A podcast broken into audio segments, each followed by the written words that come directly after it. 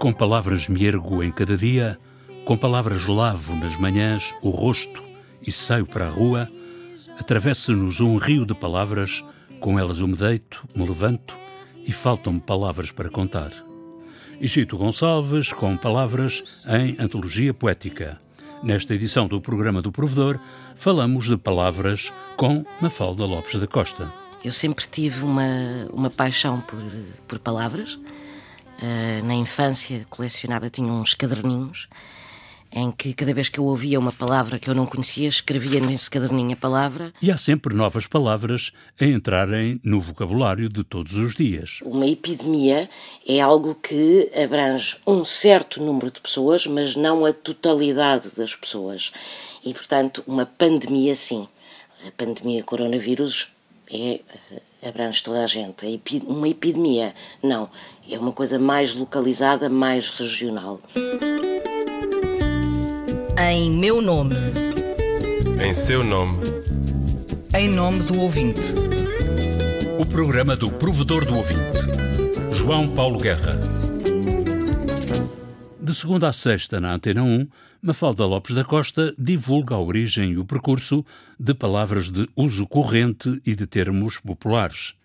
E agora, com a pandemia, muitas outras palavras entraram de repente no vocabulário dos portugueses. A palavra vírus chegou-nos através do latim, onde já existia como tal, e uh, na altura, no Império Romano, vírus designava um veneno ou um líquido fétido de origem animal, ou seja, uma peçonha.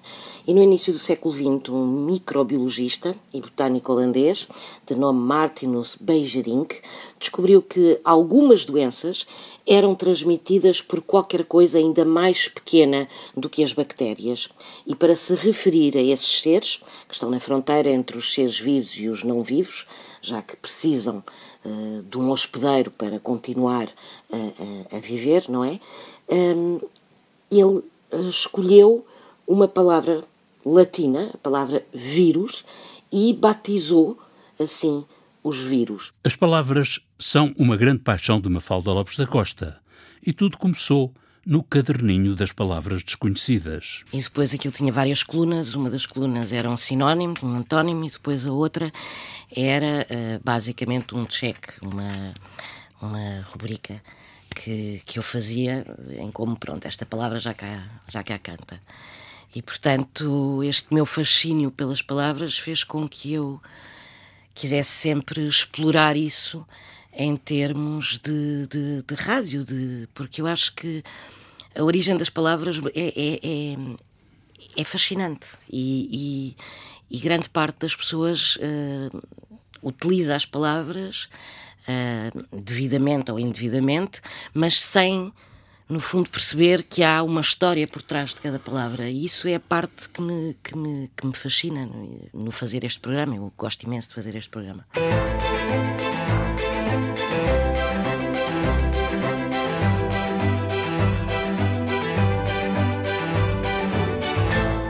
Antes da palavra do dia, Mafalda Lopes da Costa publicou na Antena 1 760 episódios sobre a origem de expressões populares, verdadeiras pérolas da língua portuguesa, uma língua com memória. Esse programa, uh, que neste momento, pronto, já não o faço, mas que fiz durante perto de seis anos, explorava a origem das expressões.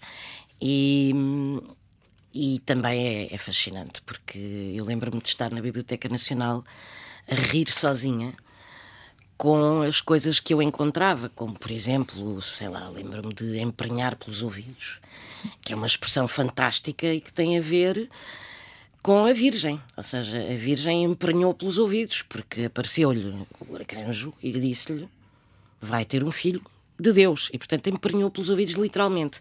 E esta eu lembro-me sempre porque eu estava-me a rir desalmadamente na Biblioteca Nacional e estava o José Augusto de França a olhar para mim, do género, o que é que ela tem ali de novo? E veio ter comigo e rimos, rimos, rimos por causa desta expressão que é maravilhosa, é, é fantástica, mas como esta há, há muitas, muitas, muitas. E para quem se habituou a tratar por tuas palavras, fruto de persistentes consultas de dicionários e da Biblioteca Nacional, a palavra do dia não esgota o que a autora pode partilhar com os ouvintes. E assim, Mafalda Lopes da Costa é autora de outro programa na Antena 1, Não Há Duas Sem Três, mais palavras, estas à volta de lendas e superstições.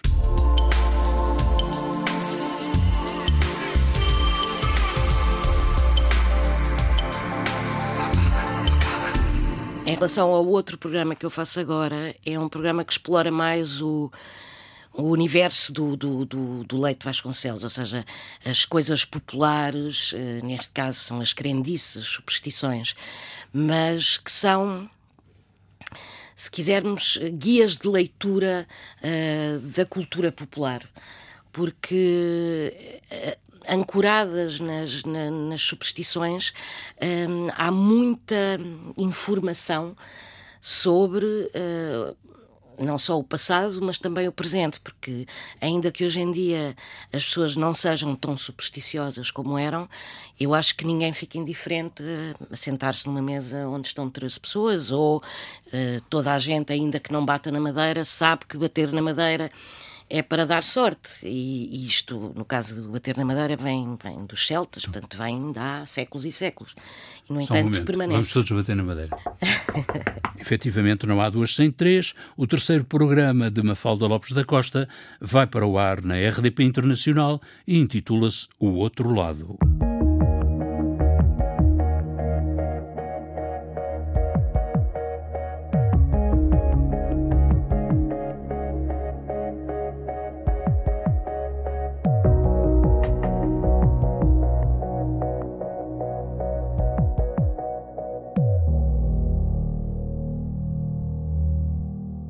Troca de palavras no programa de entrevistas.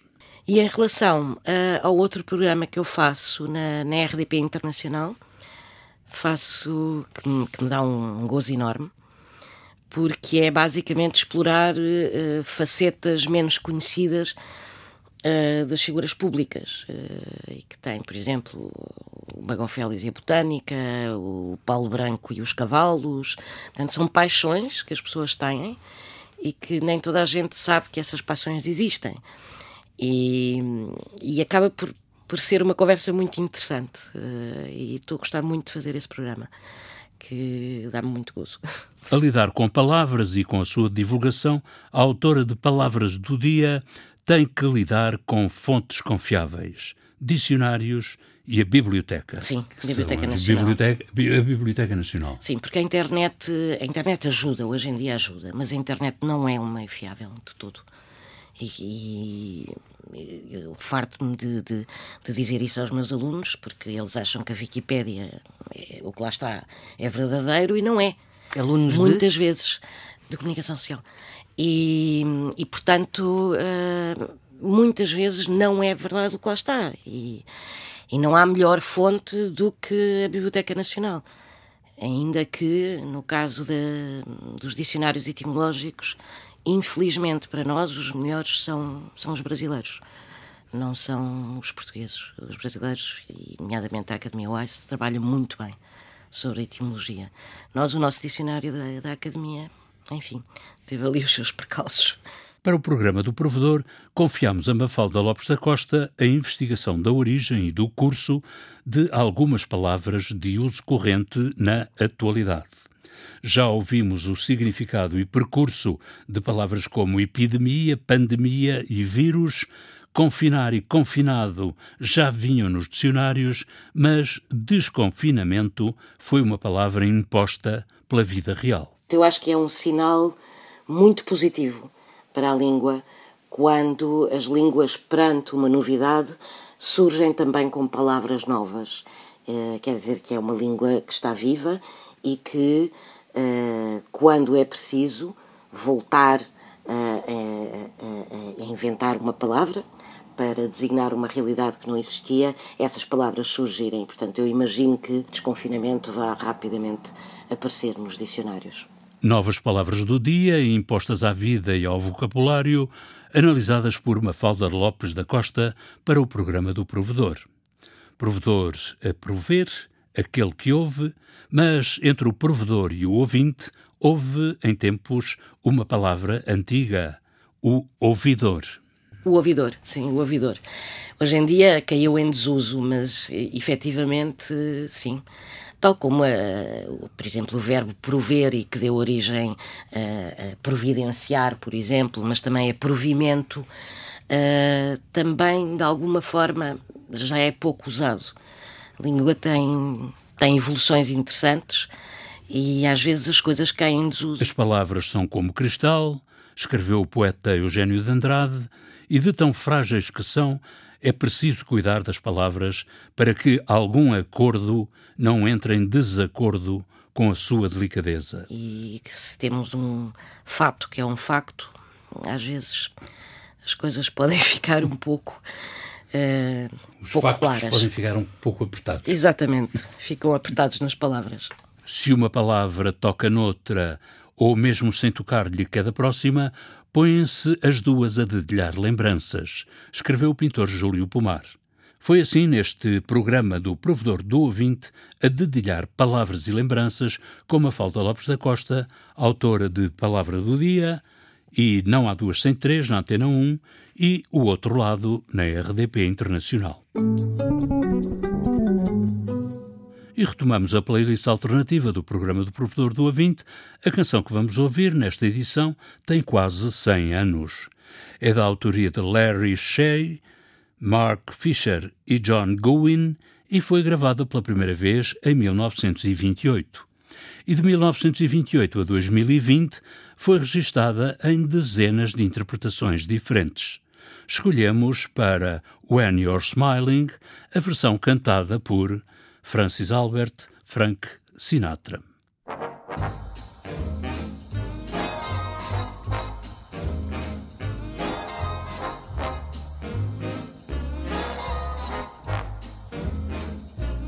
When you're smiling, when you're smiling, the whole world smiles with you. When you're laughing, when you're laughing, the sun comes shining through. But when you're crying, you bring on the rain, so stop that crying. Be happy again, keep on smiling, cause when you're smiling, the whole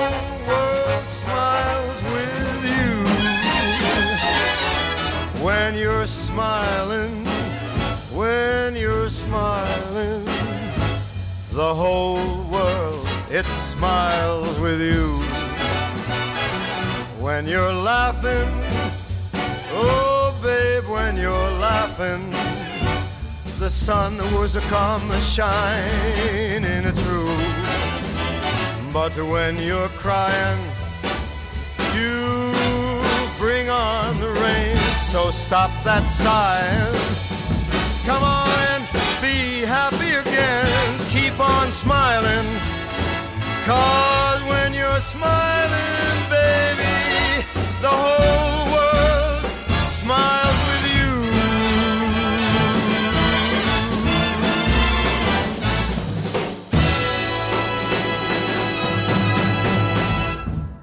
When You're Smiling, uma canção quase centenária, aqui na voz de Frank Sinatra, com a orquestra de Nelson Riddle. A música do genérico do programa do Provedor do Ouvinte é da autoria de Rogério Charras, interpretada pela guitarrista Marta Pereira da Costa e o contrabaixista Richard Bona. Montagem de João Carrasco, ideias e textos Viriato Teles, Inês Forjás, João Paulo Guerra. Em meu nome. Em seu nome, Em nome do ouvinte. O programa do Provedor do Ouvinte. João Paulo Guerra.